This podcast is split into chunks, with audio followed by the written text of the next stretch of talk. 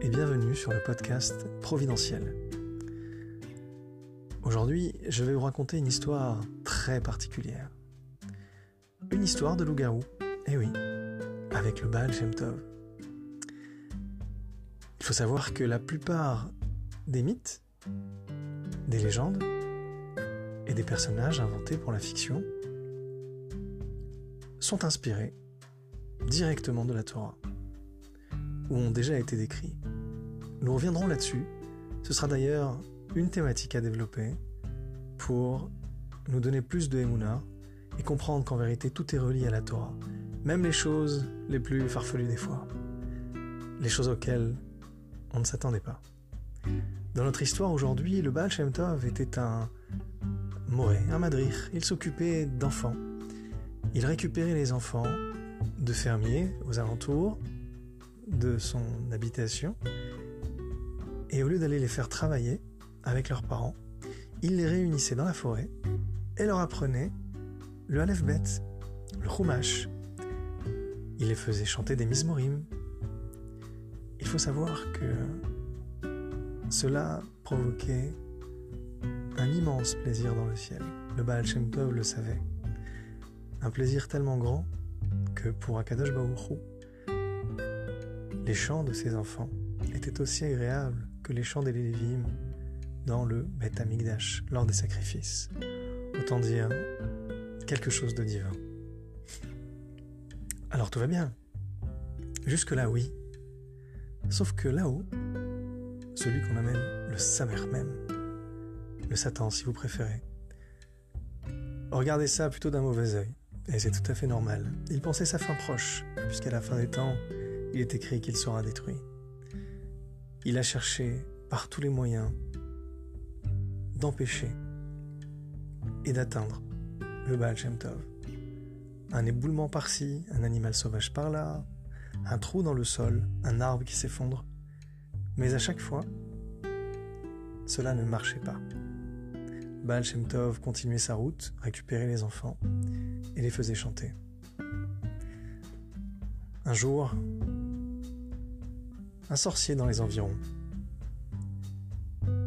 qui habitait pas très loin de cette forêt, a été possédé par le Samer même, le Satan lui-même. Il en fit une créature, un loup-garou, un homme avec un physique de loup qui se tient debout, avec un visage mi-humain, mi-loup. Une créature terrifiante. Au début de, d'un cours donné par le Baal Shem Tov, il sortit dans la forêt et voulut s'attaquer aux enfants et au Baal Shem Tov. Baal Shem les récupéra et les mit à l'abri. Certains firent beaucoup de cauchemars, d'autres ne voulaient plus retourner à l'étude.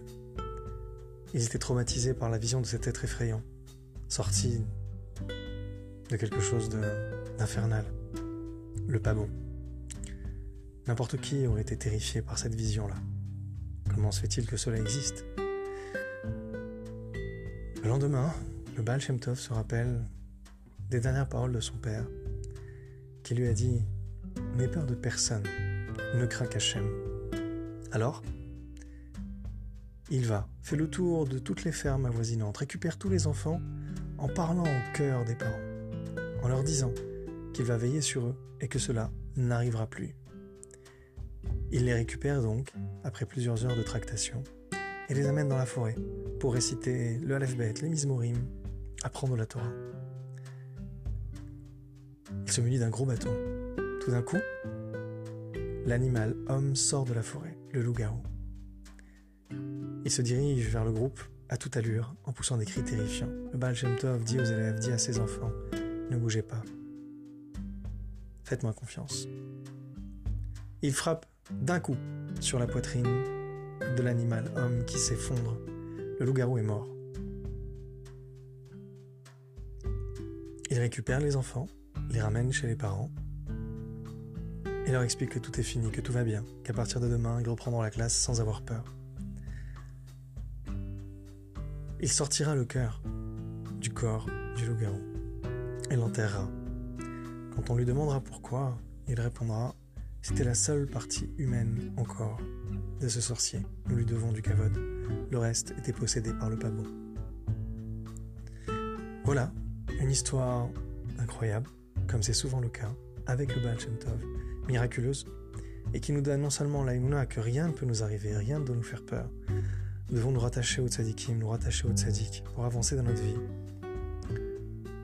Et que dans notre émouna, nous devons garder à l'esprit que tout est Torah. Tout est lié à la Torah.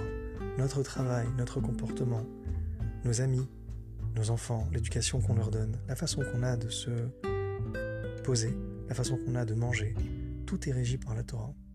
Ce n'est pas une dictature, c'est une manière de vivre agréable à Dieu. En la suivant, on atteint des niveaux qui nous paraissent simples mais qui sont très élevés là-haut. Voilà, c'était une belle histoire aujourd'hui que je vous racontais, le Baal Shem Tov et le loup-garou, l'histoire originale. Et nous reviendrons là-dessus, avec une thématique notamment sur les sirènes. Si, si, ça existe, c'est dans la Torah. Le kraken, cette pieuvre géante. Et d'autres animaux étranges qui ont déjà existé ou décrits par la Torah. Je vous souhaite une bonne journée à tous.